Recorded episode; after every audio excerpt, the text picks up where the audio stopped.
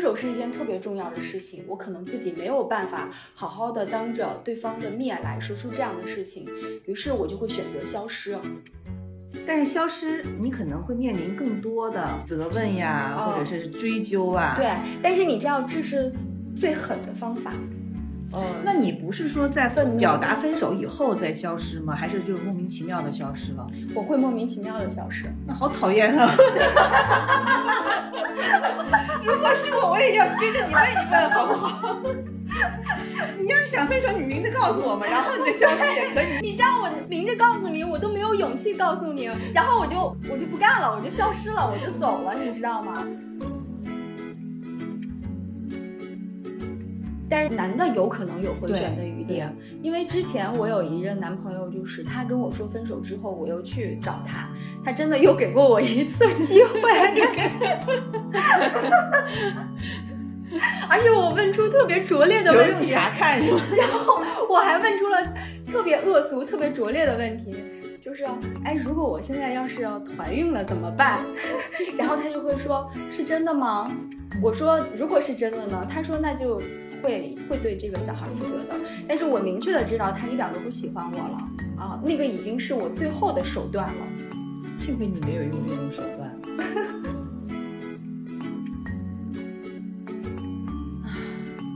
对于我来说，分手的导火索往往是一些特别特别具体的原因。嗯就比如说床感不好，就比如说我跟他谈了很长时间，关系也很好，双方觉得都很好。哎，但是一上床发现这个人床感是我特别不喜欢的那一挂，啊那我就绝对百分之百会跟他分手，我连一刻都不能等，嗯立刻这个人在我心里就全面坍塌。嗯。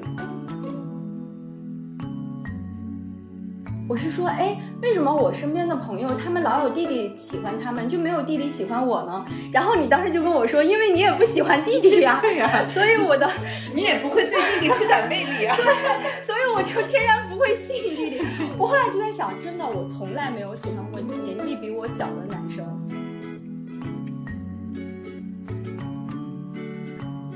大家好，我们是老娘们儿电台。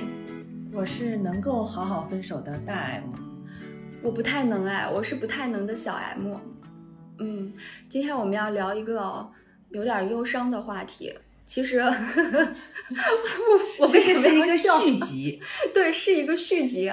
就是你知道，就是我们在那个呃，谁还没有睡过几场乱七八糟的觉，对吧？对，就是那个那集里头，我们聊了一下 A 小姐的故事。嗯，当时我就简单的前情提要一下，就是 A 小姐和弟弟的故事。对 A 小姐嗯跟弟弟的故事，然后 A 小姐是为弟弟打掉了一个小孩儿，然后后来我以为这件事情就可以彻底告一段落了，没想到没完没了的，真的是没完没了，你知道吗？就是果然是一段孽缘。就是我一般跟 A 小姐见面的频率是一到一个半月见一次，每一次。嗯，在见面之间的话，我其实不太跟她微信上聊天。嗯我每次算着日子快到了，她就会给我发一条说，呃，求见面，特别要求开导。我就知道他没有别的事儿，就肯定是弟弟的事儿。我说怎么到现在还没分手？他每次能从你这得到什么？他得不到什么，你知道，就是当一个人在跟你说他自己恋爱的惨痛经历的时候，嗯他其实是从被倾听者那里是什么都得不到的。你劝他什么，对他来讲其实是没有意义的。我跟他说什么都没有他不会照做，对他，但是他必须得说，你知道吗？那就是必须有人倾诉，就像树洞一样，找你对吐槽一下，倒一下负面情绪。对我就是那个树洞，而且我就跟他是心理医生一样，我觉得我更像心理医生啊，所以我就又去了嘛。我一去他就开始哭，不过作为旁观者，我还是蛮想知道后续的。后续啊，其实这个后续一点都不狗血，就是一步步都踩在我对他的猜测当中。而且他们俩从一开始要好的时候，我就一次次提醒他，每隔一个月我就提醒他一次。呃，一个月之前我跟他见面的时候，我跟他说，我说你这是倒数第二次机会，你还有最后一次机会来跟我说你跟弟弟没有分手的这个事儿。我说我不会再给你更多的机会了。他说能不能再多一次？然后这回他一来就哭，我说怎么了？我一开始还试图安慰他，我说：“哎呀，你看谁都会有糟心事儿。我说不是为了工作烦，就是为了情感烦，要不然就是身体健康烦。我说人哪有不烦恼的呢？所以你为情所困还好一点。”然后他就在哭，他说：“你知道我哭的点是什么吗？”我说：“什么？”他说：“我都一把年纪了，为什么还要被人这样欺负？这不是他自己一步一步导致的吗？其实从一开始，包括你的预料，包括你你说给我听我的预料，包括他自己的内心，他完全知道自己会走到什么样的境地。对呀，然后他就很生气。然后我说：“怎么了？”他说：“说来话长。”他说：“我慢慢跟你说。一开始弟弟是租房子的，他是知道弟弟租的那个房子在哪里的。于是呢，有的时候。”他跟弟弟没有见面的时候，他会不跟弟弟打招呼，就直接开车去弟弟家楼下。嗯，就是这样的话，你知道，对于热恋中的人来说，这是一种惊喜。但是，只要对方对你没有那么上心的时候，惊吓就是惊吓，而且对方会很反感你这种动作。他上回去的时候，弟弟就已经说，对他是因为先开车到了弟弟家楼下，发现灯是灭的，过了一会儿灯亮了。他就立即给弟弟发了一个微信，说你是不是到家了？嗯，弟弟就很生气。是的，弟弟说你好可怕，你是跟踪我了吗？你在哪儿？你怎么知道我刚回家？这个如果我是弟弟，我会觉得无法呼吸。对，是的，这还只是刚刚开始。有了这一次之后呢？弟弟就跟他说：“说我要搬家了。”嗯，但是弟弟找了个理由，说我搬家是因为之前我跟别人合租，你过来不方便。现在我要自己一个人租一个房子，这样你过来也方便，而且离那个公司也近一点。然后他就问弟弟他的家庭住址在哪里，弟弟呢就留了个心眼儿，弟弟就说某某某小区。但是弟弟把 A 座说成了 B 座，嗯啊，然后呢，紧接着就是疫情了，疫情了以后呢。他们之间就会因为各种各样的原因，什么风控啊这那的，他就没有见到。嗯，然后他每次约弟弟的时候，弟弟就说就这一两天见面，但是又不告诉他具体的哪一天，所以他又着急了。而且那天晚上已经很晚了，他跟弟弟说我去找你，你知道弟弟都编出什么理由来了？一般我们风控的时候叫做只进不出。对吧？弟弟说我们小区是只出不进，所以不让他进。我跟你说啊，这个弟弟很明显就是已经对他极度厌烦了。对，但是他为什么弟弟还没有跟他撕破脸呢？嗯，是因为他们俩第一是一个公司的，第二他是弟弟的领导，虽然不是一个部门，但是他的级别比弟弟高很多，他们有很多业务上的往来，而且弟弟是可以从他这里受到好处的。就是他等于在职场上有一个人来在照顾他，所以弟弟不那么想跟他分手，还想继续贪图这样的便宜，就是又想留着这些利益，但是呢，从情感上和心理上又实在受不了他了。对，然后弟弟跟他说只出不进的时候，他说那行，那你出。然后弟弟说太晚了，说我们过一两天，就这一两天再见一次面吧。但就这一两天，一两天拖了很长很长时间，他就一直没有去成弟弟家。天呐，这当中所有的事情，只要是其中一种，你这个朋友他真是百分之百就知道弟弟对他到底是什么心态了。而且而且你知道吗？弟弟不仅不让他去，他有的时候给弟弟打电话的时候，弟弟就是把电话给挂掉了。挂掉的时候呢，弟弟就会给他一张截图。弟弟说我在开会呢。你知道那个腾讯会议吧？一般大家都是只开着音频，不会开视频的。但只有弟弟跟另外一个女生两个人开了视频，其他人开的都是音频。他一度怀疑弟弟跟这个。女生是有关系的，嗯啊，然后他们之间就是他能感觉，你知道这种事情有暧昧，一眼就能看出来。他们不都是一个公司的吗？他是不是开会，以及真的是，嗯，不是一个 team，不是一个 team，不是一个小组的。然后呢，还有一天晚上是公司要风控了，当时都已经十一二点了。然后，嗯，他就在他们那个大群里头，有弟弟的大群里头说他要去公司拿东西。他意思想这么晚了，他去公司，弟弟总得关心一下他，问一下他吧。结果弟弟根本就没有理他，也没有给他发微信。他当时都已经一点半了，给弟弟连打了三个电话，弟弟都没有接，就给摁掉了。过了一会儿，弟弟又发了一个截图过来，他说我在开会，但结果只有他跟那个女生的通话记录。嗯。啊，这就这就很明显了。其实我觉得他是不是跟那个女生有一腿都不重要，对，以及他是不是跟别人有一腿都不重要了。嗯，总之就是他不想跟你的朋友在一起。这个就是非常非常的明显，太明显了。而且你想想看，在这个过程当中，第一，我朋友的问题是他紧追不舍，对吧？他给弟弟造成的印象就是这样。第二。谁也不愿意在晚上一点半接到电话，嗯，而且还给我连打了好几个，是不是？他知道他自己目前的这种痴缠的状态吗？他不知道，你知道吗？他以为是还是爱情吗？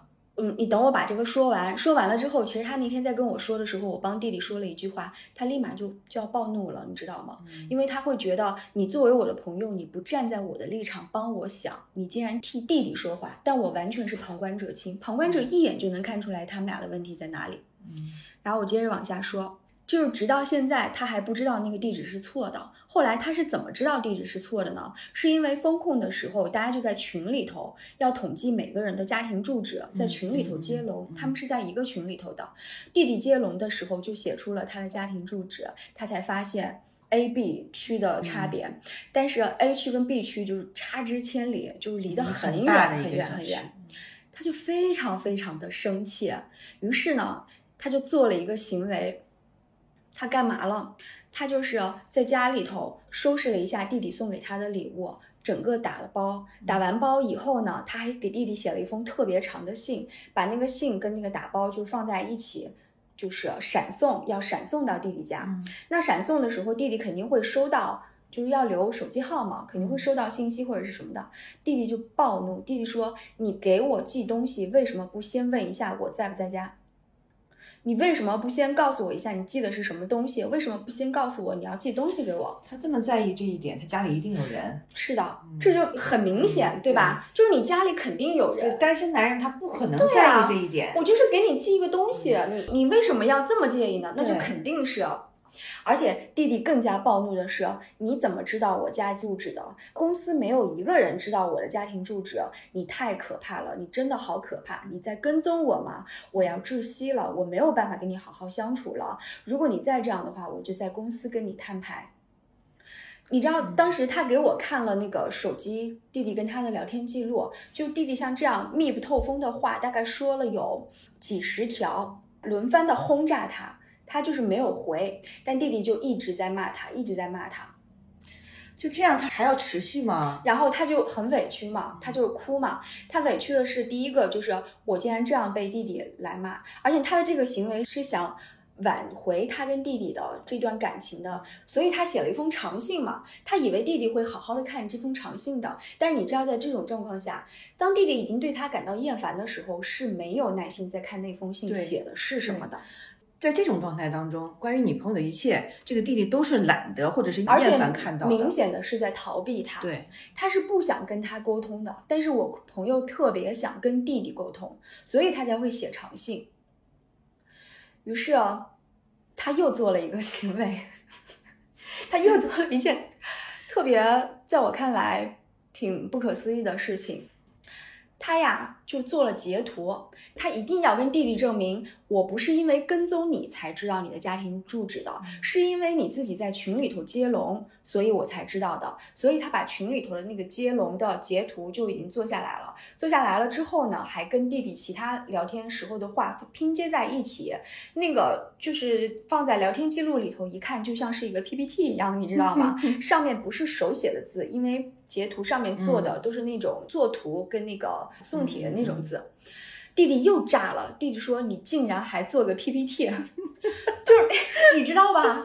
就你能理解吗？就是如果我谈恋爱，第一我发现有一个人竟然在我没有主动告知他的情况下，他知道我的家庭地址了，我一定会炸。这点我肯定会炸，我就是会觉得我被跟踪了。而且这个弟弟他辛辛苦苦的搬家，对辛辛苦苦地就是不想让他知道，对。对，在他做了这么多的努力之后，还是让他一下子就知道了，他当然恼怒了。而且他还弄了个 PPT，你知道吗？嗯就是如果有人跟我在谈感情的过程当中就上纲上线到这种地步了，你做一个这个，有一种非常强烈的被指证感。嗯，就是他抓到我的把柄了，他抓住我的证据了，并且把这些证据全部摘出来扔到我的面前。我觉得这是一件特别可怕的事情。我怎么觉得听你描述 A 小姐的这些行为，嗯嗯我感觉就是如果她再痴缠下去的话，最后就是在公司闹开、哦公开，然后嗯闹得不可开交的，有可能是她。对，嗯就是你知道我一定是要站在他的立场的，一定要帮他的。但是我在听他描述这些东西的时候，我真的就是因为你旁观者的触角是很敏感的，你是很冷静的看着这一切的，造成今天的这个他自己占了百分之五十的因素。你快告诉他及时止损吧。我这个话，你觉得我不说吗？我每每隔一个月跟他说一遍。你要狠点骂他吧，别管他生气不生气了。或者是你如果怕他当面我昨天说话生气的话，我那天你在手机上你就直接狠一点的跟他说。对我那天已经说了最狠的话，我说你是不是从来没有被好好爱过？你是不是就是吸渣体质？你是不是有受虐倾向？我说没有一个正常的人要频繁的、反复的在一段不被好好对待的亲密关系中的，因为我跟他从大学就认识，他没有谈过一段正常的、健康的、被好好爱护的恋爱，那就不奇怪了。他吸引的永远是渣男，嗯，而且他在跟弟弟的感情当中，本来他是应该是具有优越性的一方，首先他有自己的家庭，他也知道不会跟弟弟走在一起。然后呢，他在经济上不依赖弟弟，在职业上又高弟弟一等，他本来完全是一个更具有优越性的一个位置，结果现在搞成这个样子。对，你知道，就是，嗯，他没想到弟弟会这么快就想要跟他分手，他觉得弟弟还是留恋他的，为什么呢？他觉得有两点原因，第一点原因是他给弟弟打掉了一个小孩，他觉得弟弟会愧疚。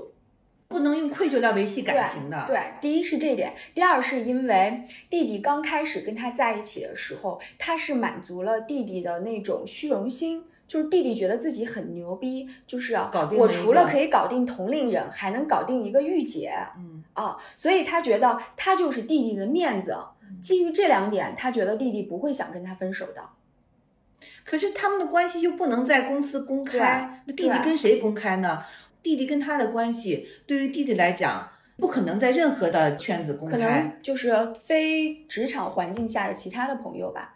但你知道弟弟奇葩的点在哪里？就是弟弟的行为已经明确的表示我对你没意思了，哦，你太烦了，我想跟你分手了。但是他有没有痛痛快快的说分手？第一，弟弟不分手；第二，弟弟会禁止他跟别的男人来往。弟弟不分手的表现是什么？他跟弟弟提过分手，弟弟表示不分手是吗？不对，弟弟表示不分手，而且弟弟会不让他跟别的男来往，而且就是如果弟弟觉察到他冷淡了，弟弟会在他面前刷存在感，比如说在他们都有的群里头故意出来说话，或者是故意回他的话，还是那种欲擒故纵的把戏，对。哎呀，总之是，而且是比较初级的手段，你知道吧？这本来是应该你朋友对他做的游戏，结果现在被弟弟来做了。对，我很无语，我也说不出来什么，因为我每一回都会跟他推心置腹的说，然后告诉他应该怎么办，应该怎么办。你知道他那天竟然还跟我说：“你可不可以帮我骂弟弟？”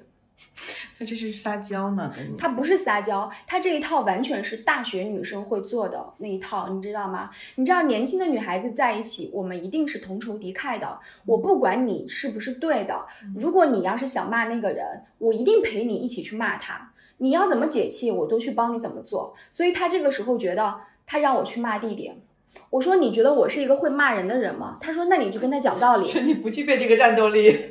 就是我跟他说，你现在就应该跟弟弟切断一切往来，不要再去跟他讲道理了，不要再去跟他解释了，也不要试图沟通了。就是你骂他又有什么意义呢？也不骂，就是从现在开始，我们俩一刀两断，一句话不说，微信拉黑。你也别指望我给你什么利益。对，什么都没有，咱这件事就到此为止了。对吧？对呀，可是他根本就做不到呀。他们只要还在一个公司，弟弟只要还在他眼皮底下晃悠，嗯，我觉得他就做不到。而且你知道，他是一个喜欢算命找大师的人，然后 他又他又算命了，就这个就是很奇葩。然后他就跟我说大师是怎么说的，我就觉得大师那一套特别像套话，而且很像骗人的。大师说。啊，这是你们上辈子有孽缘，你这辈子是来还孽缘的。这话谁都能说出来，对吧？就是很常见。然后大师说说你呢，你们两个人今年就是断不了，还要拉扯，呃，可能要到明年才能断得了。但如果你想今年就是尽早跟他断了的话，我就给你做个法事，让你们俩早点把你上辈子没有还清的债就赶紧还清了，你们俩就早一点断。那他不见得愿意呀，他现在不是还惦记我说你赶紧做法，我说你做了吗？他说某某某日是良辰吉日，然后大师说那天晚上做法。然后大师怎么说？大师说，虽然没有那个男生的生辰八字，但是通过你的生辰八字可以看出来，那个男生是不缺桃花的。他在跟你好的同时，至少还跟了两三个人。这个都不用大师说。对 对，然后说这个男生一辈子就是靠女人往上走的。我跟你说，大师还绝了是什么？大师说，你知道吗？这个男生他在以后会想起你的好来，他会频繁的想起你的好来。那前提是他能果敢的跟男生分手，再不理他。对，你知道吗？这种男生一定是犯贱的那一种。对，以后他每一次想到你的好，都会再联系你一次。所以你要把控住自己，他联系你的时候，你不要上钩。嗯，弟弟是什么星座来着？呀，我忘了。我没问弟弟是什么星座，特逗。然后他还说，他说，呃，弟弟不会因为这个孩子的事情对你愧疚，因为你不是第一个为他打掉孩子的女人。哎，就算是第一个也没有意义。他在很年轻的时候已经经历过这样的一件事情了，所以这个事对他来说很平常。而且这种时候，弟弟想到他想到的都是负累，嗯，沉重，嗯，就是这种沉重感会迫使他不愿意去想他的。对，是的，是的。那天我就跟他说：“我说，有的时候一个人老是吸渣，就是吸引的都是渣男，是不是要从自己身上找找原因？其实说实话，这句话谁听到都会生气。如果别人这么说我的话，我也会生气。嗯，但是我觉得是这个道理。你知道他自己是有问题的，因为他之前跟我说说他要不要去找心理医生看一下。我说心理医生不会给你出主意，告诉你怎么怎么样。但是我现在建议他去看一下是。”心理医生会告诉你你为什么会这样，其实不需要心理医生，我都能告诉他为什么会这样，因为他小的时候，嗯，是属于寄人篱下的，他妈妈对他妈妈在他非常小的时候再婚了。就把他留在了他外婆家，所以他有的时候在外婆家，有的时候在大姨家，家里还有别的亲戚家的孩子，所以他一直是没有被好好爱过的，他一直要看人眼色的，而且有的时候甚至会被打呀、骂呀之类的，所以他一直是忍耐的。所以我就跟他说：“我说你是不是从未有过一段健康的亲密关系？”他说：“是的。”我说是不是总遇渣男？他说是的。我说当你在遇渣男的时候，你是怎么想的？他说我要忍。这就是跟他童年小的时候的生活状态是一样的。嗯，他会觉得我要忍，我是不是不配获得爱？我只有忍了，我才能获得爱。他的问题就不是在他跟渣男相处的过程中，而是在一开始，他开始的每一段关系，对方都不是正确的人。对，而且你知道。嗯，正因为这样，他是一个非常缺爱的人，所以他对这种恋爱关系的渴求是非常非常的浓烈的。因为你想，他自己其实是已经有婚姻了，而且呢。她也不是说一个家庭主妇，我觉得她的生活是有很多她的种种做法，从我的角度来看都是不太好理解的。嗯，首先上次我们说过，她老公是属于什么都不管，没有经济收入，然后床上也不太行，也不管孩子，甚至不爱自己的孩子。嗯，我不知道她还有什么理由不跟她老公离婚。她如果是缺爱，想渴求一份真正的感情，那她跟她老公离婚啊。他特别相信大师呀，那你说大师跟他说了弟弟这一系列问题，他能相信吗？他能严格执行大师的话吗？他信呀，他信，但是他未必会执行。那不还是？嗯。然后我说你跟你老公怎么样？他说就还那样啊。然后特逗，他就问我说说你知道怎么退税什么的吗？我说这不都退了第三年了。我说你前两年是怎么弄的？他说前两年是我老公帮我弄的。我说那今年你就再让你老公帮你弄呗。他说我不想把手机给他。嗯，就是他，因为他手机上有秘密，你知道吗？啊，总之就是一个没有办法好好说分手的故事。就是分的乱七八糟，就别分的一塌糊涂。就是因为他不想分，他给弟弟写那封长信，他内心最深层的那种期待是弟弟看到了以后被感动了，然后来找他，他们俩又好了。那真是而感动他自己，而不是说我跟你有一个了结，我现在真的可以放下了。因为一旦你真的觉得可以了结的时候，只言片语都不用说的，我就已经收拾好我自己的心情了，我可以结束了。他还弄这么多仪式感的，又把东西退还给对方，他想的太多了。写信，嗯，这些表演性的东西都是他自己感动自己，对，而且尤其是男的，你知道吗？嗯，他如果不喜欢你了，这辈子他都不会多想你几次的。对，就是你做再多，你想象当中我不理他，他以后会不会经常惦记我？我跟你说不可能，不可能。而且这个东西也不是难的，就是对于女性来说，如果你不爱对方了，对方怎么无论做什么都没有用，都没有用了，都是非常徒劳的一件事情。而且做多了还让对方烦，很烦，他会想避开与你有关的一切，一切都不愿意看到。你就想吧，他他如果开始讨厌你了的话，他就把你视为一个累赘，他就自动的想远离你，他都不用分析我们之间的感情，就像条件反射一样，他就是想远离你。对你做的越多，就越烦。是的，所以我一点都不相信他这次真的就能分手了。就过了一个月，他一定还会再约我，再告诉我一下后续。嗯，就有见过不少这种分手分的不好的例子。嗯，就是要么就是这种痴缠、死缠烂打。嗯，当然。没有谁就是一辈子能做到每一次分手都特别理性，因为牵扯到感情，总是要做一些不理智的事情嘛，对不对？嗯，那除非是你先从这段感情当中完全抽离出来了，你才能做到你认为的理性。嗯，但凡是对方先抽离出来了，那么晚出来的那一个人始终是无法做到理性的，这个毫无疑问，谁也没有办法站在这种理性的制高点上去审视别人。对。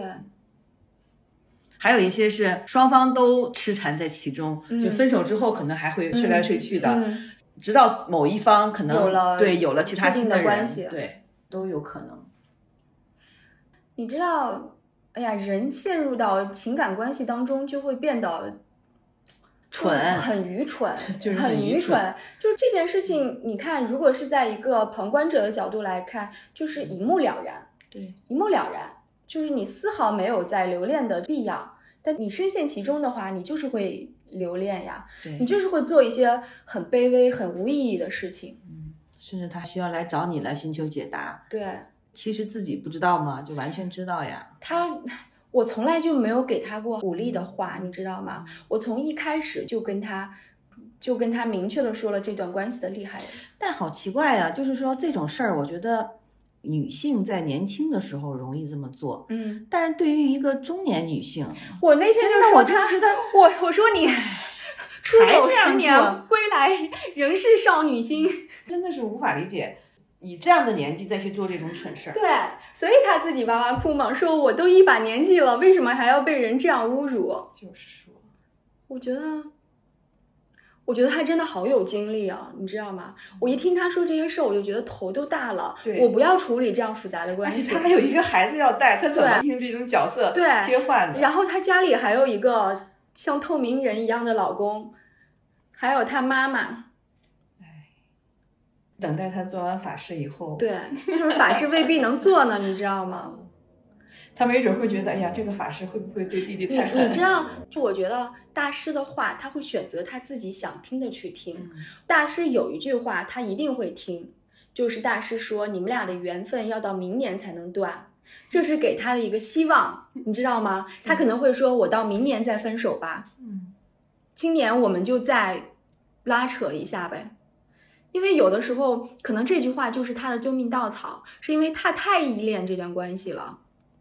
正常的婚姻生活没有办法满足他的情感需求，所以他一定需要有这样的一个恋爱上的羁绊。但是他结果又找到了一个更糟糕的感情。对，真的是。我说你图啥呢？是不是啊？你要是图肉体上的快乐，这样非常的简单，嗯，对吧？或者是你如果就是想谈恋爱的话，那你谈一段让你开心快乐的恋爱。就是也不是说人不能失恋，失恋太正常了。但是你因为这样的原因、这样的事情失恋，你值得吗？总之就是说完了。其实什么时候我们还可以继续说说他做法的后续？对，说是明天晚上做，但我觉得未必能做得成，取决于他自己到底想不想做。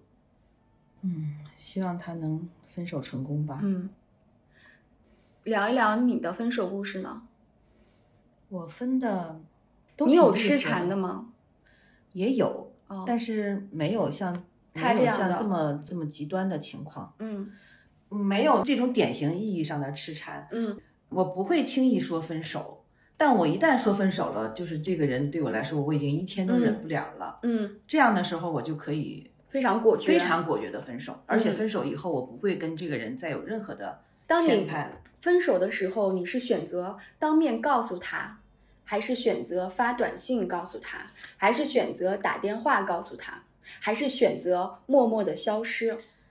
有默默分手的，啊，那个是大学期间的男朋友，嗯，那个是谈的时间最长的。曾经以为我们俩如果是要分手的话，就是天蝎。对，也一定会分的嘎巴溜脆，哦，但是并没有，因为我们最后的一两嗯年是不在一起的，是两地的。嗯当我意识到我们中间已经有了那种冷淡关系的以后，嗯我就开始做姿态了，你知道吗？我就不会去做那个首先联络感情或主动结束这段感情。嗯，那你不联系我，我就不联系你，哦那就自然而然的分手吧。哦，嗯，所以你们俩分手其实也没有一个没有一个清晰的，界限，没有告别仪式，嗯，就是自然而然的分手了。嗯，但我一直没有删去他的电话号码，嗯就直到呃两三年以后，嗯我才很确信的删掉了他的电话号码。其实我在存着他的电话号码的时候，哦也有过冲动，说要不要打电话，哦，再真正的去分一次手，哦但是并没有，忍住了。哎，那你会不会有事隔一两年之后，突然有某一个时刻特别想他？会也会想，我分析我自己之所以没有跟他痴缠，哦有那种痴缠的过程，是因为我后来我有感情，哦，，对我空窗期很短的，嗯。基本上我结束了一个就还会再有一个，嗯，就没有那种时间让我慢慢的去疗伤啊，就没有那样的时间。对，所以之前人家就会说，治疗失恋最好的办法就是赶紧重新开始下一段的恋爱，对。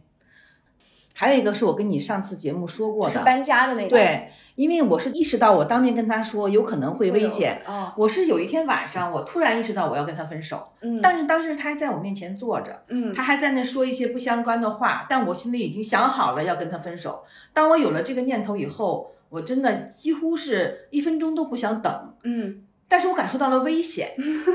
我就是那一次，我就忍了两个星期才提的分手，那个是不是在面对面提的分手？那时候还没有微信呢，嗯是发短信还是打电话？嗯，我是彻底消失了，我也搬家了。所以弟弟，他说弟弟搬家的故事的时候，我就想到了你。对于租房的人来说，搬家真是好手段。对，这么说来的话，我其中有一次分手也是就是搬家了，嗯我用搬家代表了我分手的这样的一个决定，嗯因为我是从我们合租的房子里头搬出来的，这就再明显不过了。对，但这种方法只适用于跟你不是同一个圈子的人，嗯就是我们比如说凭空从网上认识的、嗯这种人，你消失了就是彻底消失了，嗯他不认识你朋友圈当中的任何一个人，他永远无法找到你。对，但是我跟我那个前男友，我们就是一直在一个圈子里的，但因为那一次就是太决绝了，是我第三次跟他提分手，所以他觉得再没有挽留的意义了。但后来我们确实还有一些拉扯，就是像你说的，分完了以后没事儿又还。又睡了两回，就是属于 就属于那种的，但是大家心里明确的知道不可能再复合了，因为之前其实我们是有复合过两回的。嗯，这么想起来的话，其实我的一个问题是在于，我是没有办法好好的跟对方说我们分手吧。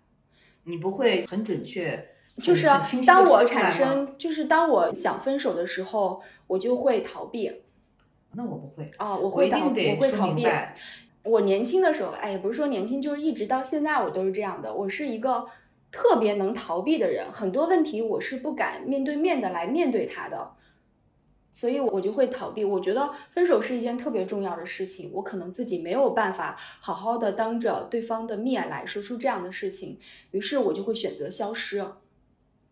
嗯但是消失，你可能会面临更多的责问呀，哦或者是追究啊。对，但是你知道这是最狠的方法。啊，无论你在跟我问什么问题，你在跟我说什么，然后或者是，呃，那你不是说在愤怒表达分手以后再消失吗？还是就莫名其妙的消失了？我会莫名其妙的消失。那好讨厌啊！如果是我，我也要追着你问一问，好不好？你要是想分手，你明着告诉我们，然后你再消我明着告诉你，我都没有勇气告诉你，然后我就我就不干了，我就消失了，我就走了，你知道吗？所以其实我是一个很，就是在这方面我是一个很不成熟的一个人。嗯，就是当我遇到我没有办法处理的场景的时候，我扭头就走，我就消失了。可能会等个几年之后，我才会有勇气说一下，或者就失联了，就不会再说了。我就这样悄无声息的消失过好几回。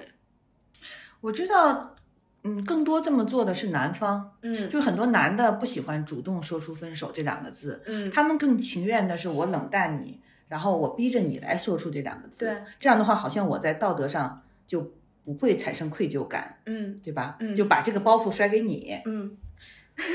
但是我消失不是为了等着让对方先跟我说，而是我从这一你刻就逃避开始，那一刻对我切断所有跟你的一切联系，啊、我就是不想再再跟你有任何微信上或者是电话上或者是见面的这种往来了。嗯，我不需要再跟你有解释，不解释，你有问题问我，我也不回答；你有事情找我，我也拒绝。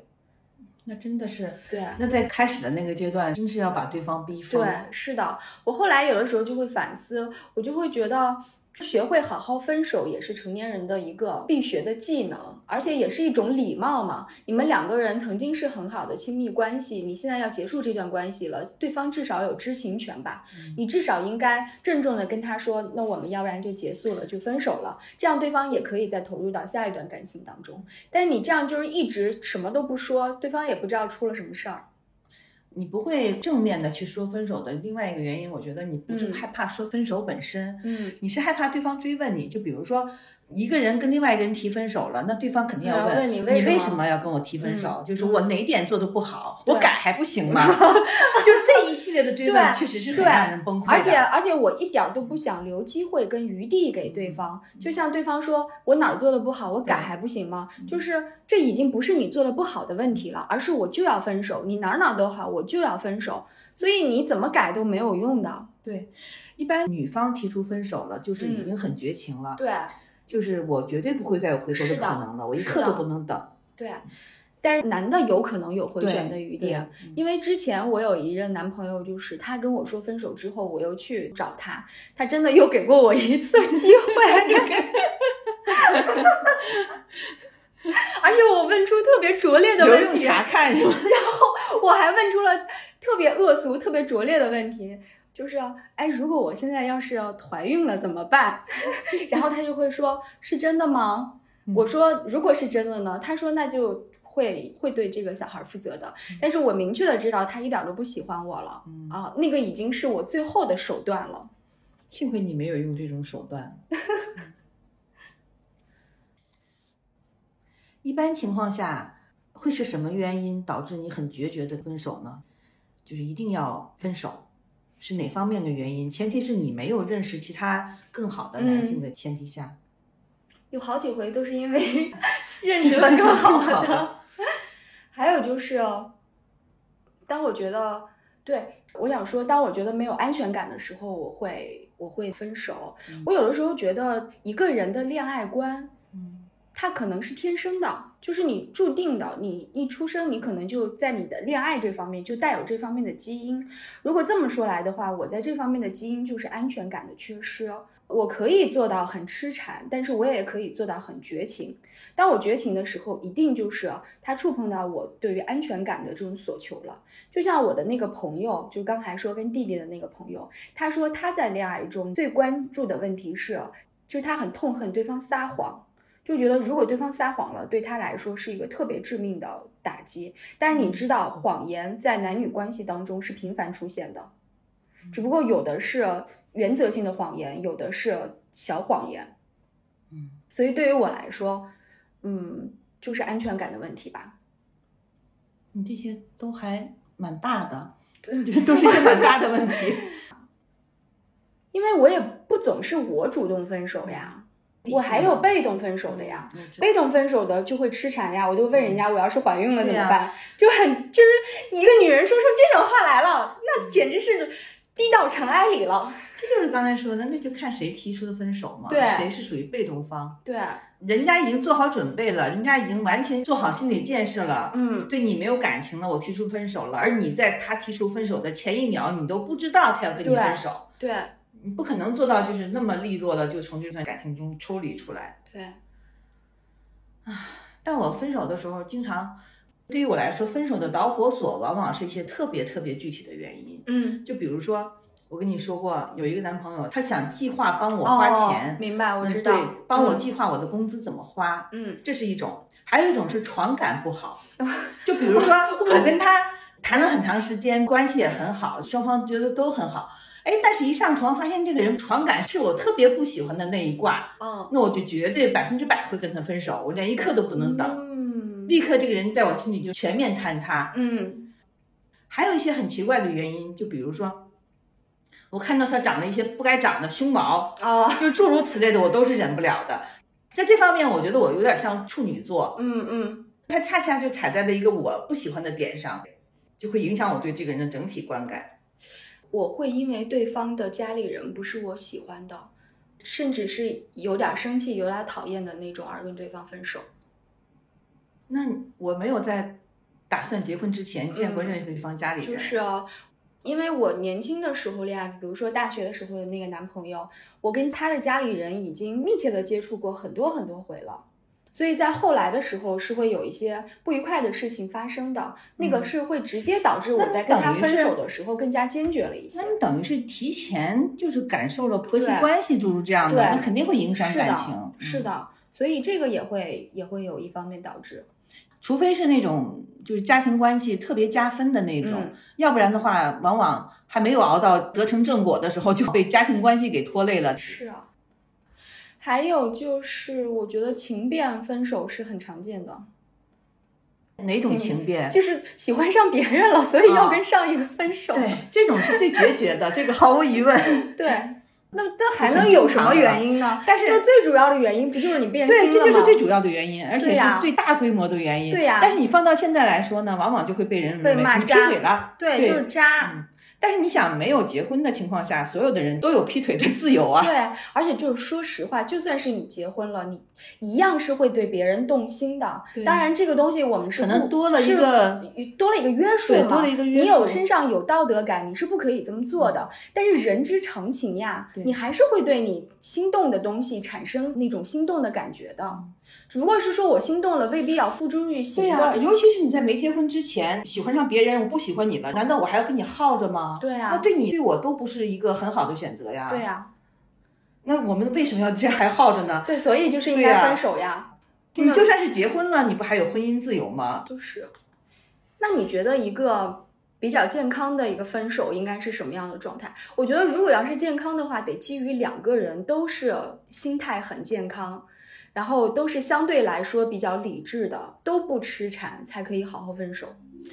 哎，那天我不是看了你给我推荐的那个法国间谍片哦，吗？传奇办公室吗？你看了？因为我只看了一个第一集的，开头，那个超级好看。我只看了第一集的开头，那嗯个开头不就是讲这个男的要去法国执行任务，然后他跟他在那个地方叫什么我忘了，他是一开始是在伊朗，他们一开始是在啊伊朗。因为要离开那里了嘛，嗯他要跟在那儿交的那个女朋友分手，嗯，他当时。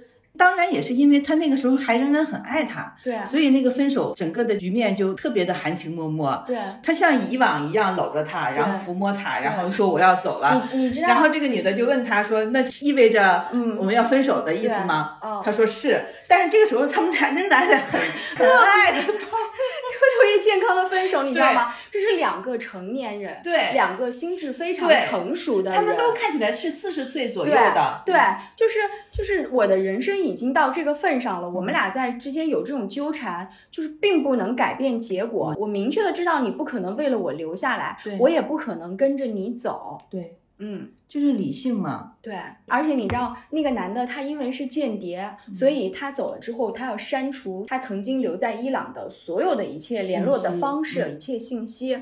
然后当他回到法国的时候，有一回他就是在单位里头把他那些保密的那些邮件解了密以后又来看，他一眼就挑到了那个女的给他发一封我看的那一邮件。段，你看到了对，吧看到？那一段，因为他那个工作人员想帮他删除那些邮件，然后让他看一下有没有留的必要。嗯，他当时掩饰了自己的情感，就是对假装就是溜一眼看一下，他实是啊际上专门只挑了那个女的邮件来句话给看。击中了。我跟你说，他后来他为那个女的付出了惨痛的代价。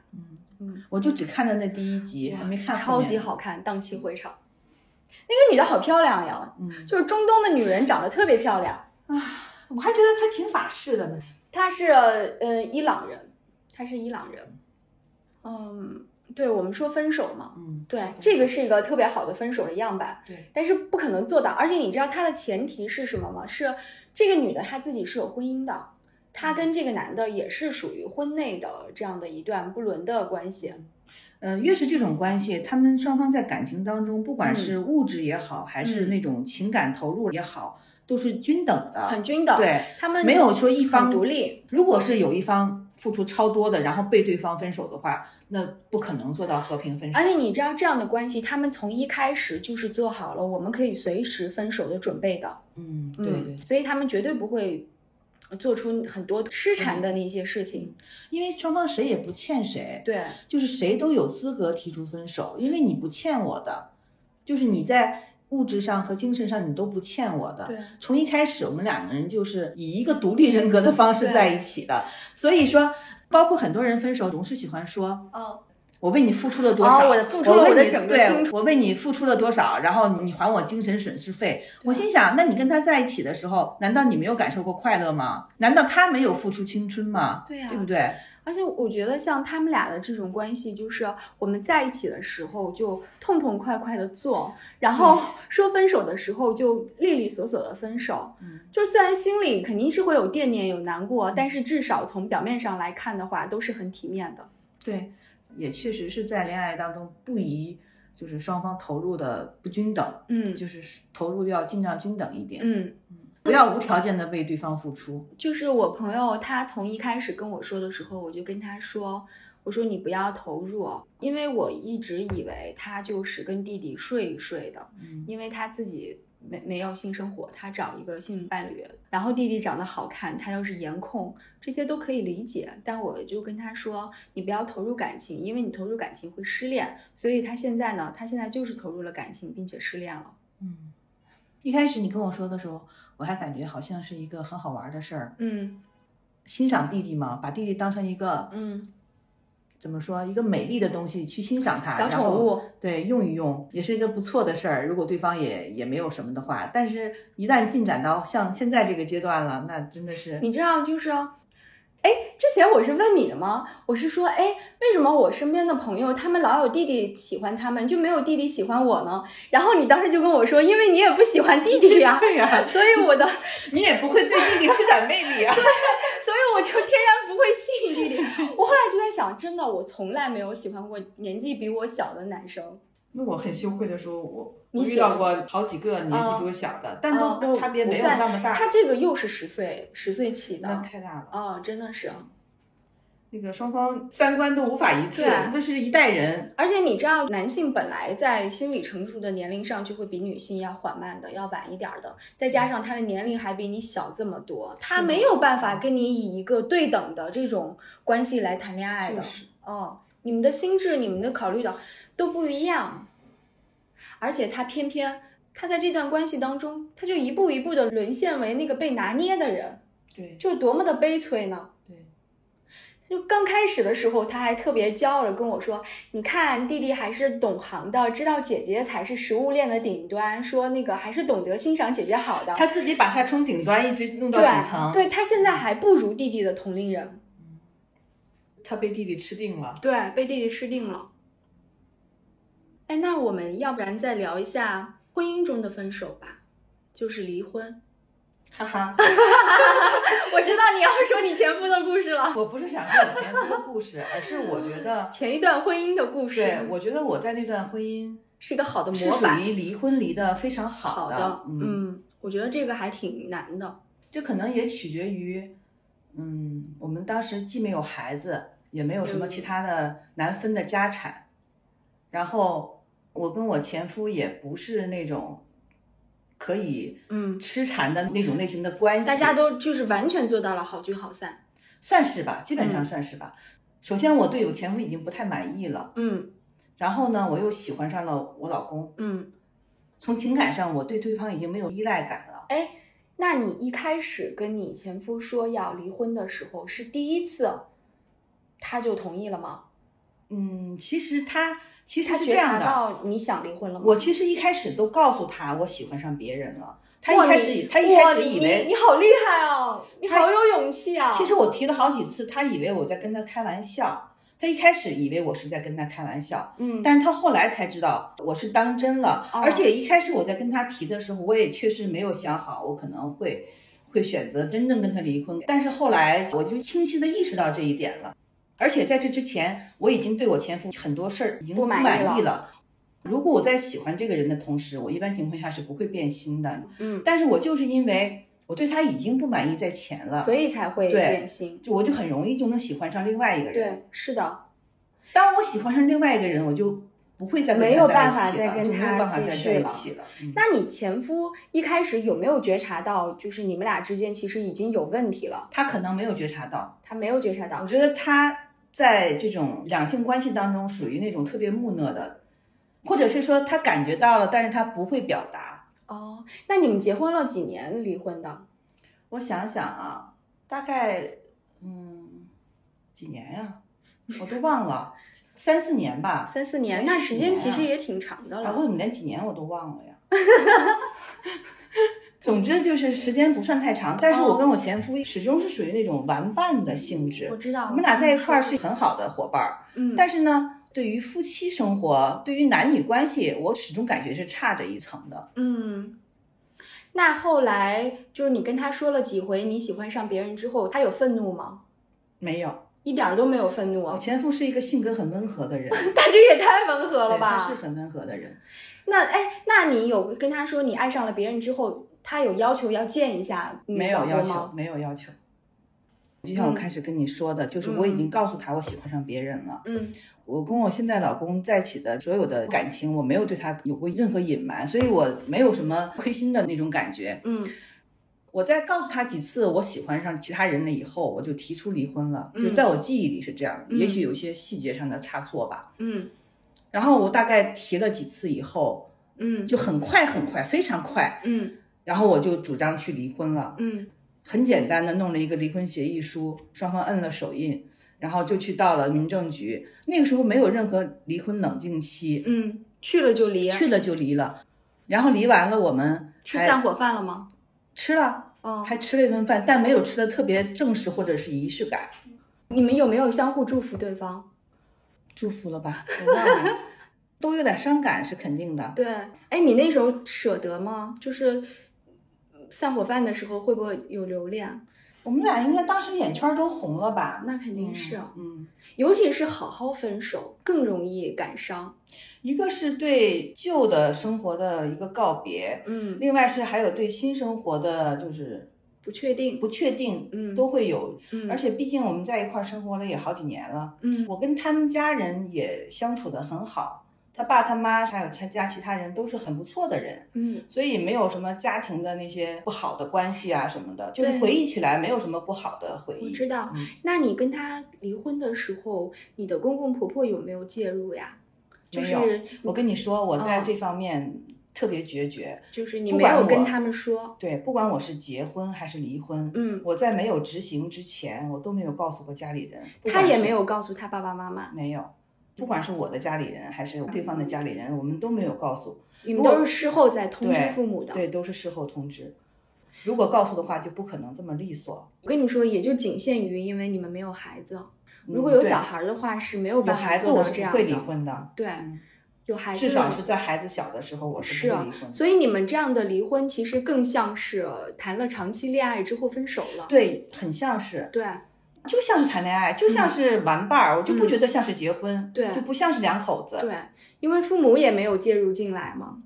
而且那个时候，整个一颗心都在我老公身上了，已经。嗯，是的。嗯哎，你说到这个，我想起来我小姑子的分手呃离婚故事。我小姑子其实她的前一段婚姻跟你跟你前夫很像，但他们是因为他之前的那个前夫很不靠谱，但他们俩也是非常好的玩伴，就特别能玩到一块儿去。两个人，一个爱买奢侈品，一个爱买车，一个爱改装车，一一个爱倒腾奢侈品，反正就是两个人玩的特别特别好。而且呢，两个人花钱都特别大手大脚。然后我那时候就问他，我说你们钱够不够花？他说是这样，这个月如果他把钱花光了，我就没有份额了，我就到下个月我把钱花光。总之他俩是特别特别 match 的，就是在玩伴上是特别 match 的。但是呢，那个男的是个花花公子，嗯。哦，那个男的就已经在外头有就是不停的玩别的女人，然后回来了以后就明确的告诉他说我没有办法跟你过性生活，因为我在外面玩别的女人太脏了，不是说太脏了，我怕万一有什么传染病我传染给你不好。他们已经到这个份上了，但是我小姑子她是想生宝宝的，他们俩这样没有办法过性生活，他也没有办法生宝宝的，所以他们俩就肯定得离婚。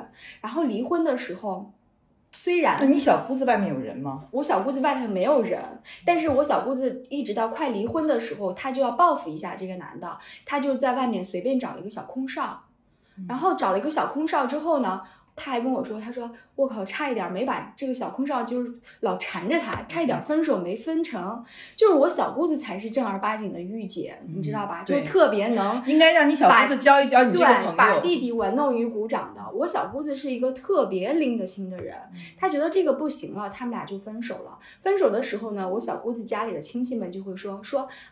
啊，我们来给你撑腰，我们去帮你谈这个房子、这个财产要怎么怎么分，怎么怎么分。嗯说那个你们俩在一起的时候，说我们家给贴了多少多少钱，他们就要去分。但其实最后根本没有说弄得那么惨烈、那么撕逼，因为大家都在一个顺义，都地方很小，就是都跟邻居一样，你家的亲戚全都认识我家的人，他们没有弄得很那个什么。再说那个男的还是一直把我小姑子当成是很好的朋友，所以他们就把房子卖了，就一分为二，跟你跟以前这不过得很挺好的像。对吧？对嗯，然后呢，他们俩分手了之后，各自就很快就结婚了。结婚了以后，他们还是很好的朋友，但是不睡了。嗯，但是那个男的就会跟他抱怨说，说我那个时候就是后来娶了这个老婆，说一点都不好，什么什么各种麻烦事儿，说走啊，咱一块儿出来玩儿啊，什么，就还跟玩伴一样，你知道吗？可能你知道有些男的就是没有办法一辈子只跟一个人睡。对，然后然后我小姑子如果遇到什么困难要借钱什么的，那男的就还跟她说我借你钱，特别仗义，就是对她特别好，你知道吗？这也是属于分手分的很好的，但是两个人实在是不适合在一起过日子。嗯，是的，嗯，这种都是比较理性的分手。对，，这个主要取决于之前两个人的关系。是啊，他们就没什么撕逼，就没有撕逼。应该大多数人可能都不见得走到撕逼的程度吧。也有，就是我这个朋友刚开始说了跟弟弟的这个朋友，他第一段的婚姻离的时候就很撕逼，但是太久远了，我已经不记得当中的详情了。就是也是遇到渣男，哦对，我想起来，我跟我前夫离婚，我没有跟他吵过，嗯，但是我后来跟他后来的老婆吵过一架。你们能你能想象吗？哎，你们后来有交集啊？不是吵架，就是电话里吵起来。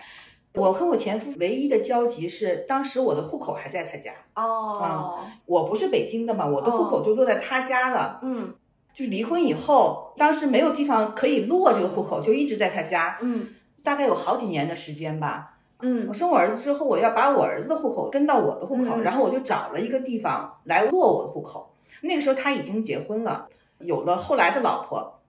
有一次我在电话里就跟他沟通，我要把我的户口迁出来。我要迁我的户口，肯定要把他户口本拿出来去办理嘛，对不对？嗯这个时候你知道我在电话里还没有跟他说什么呢，他老婆就把电话拿过去了，上来就想跟我吵架，就好像我在欺负她老公。嗯就处在一个战斗姿态来跟我说话，我就当时火药味儿很浓的跟他吵了几嘴。我如果不拿户口本儿，我怎么去办呢？嗯，他老婆一方面希望我赶紧把户口迁走这个我理解，对不对？哦一方面不肯提供给我户口本儿，让我去办理，所以我怎么能理解这种行为呢？他觉得我可能是骗子，或者是存在这种可能，拿他们家户口本可能会去哦执行什么非法活动。因为你在他那里就是敌人嘛。都不是假想。那你到底让不让我办户口呢？然后她又很怕你借办户口这个事儿跟她老公再有联系。我跟我前夫离婚以后没有任何联系。嗯嗯，这就是分到位了。你知道，只有不好好分的时候，才会后面藕断丝连。真正的好好的做了一场告别之后，彼此内心都没有遗憾、跟纠结、跟留恋，就是可以好好分手了。还有意犹未尽没讲了吗？没有吧？刚才那句话结尾也可以。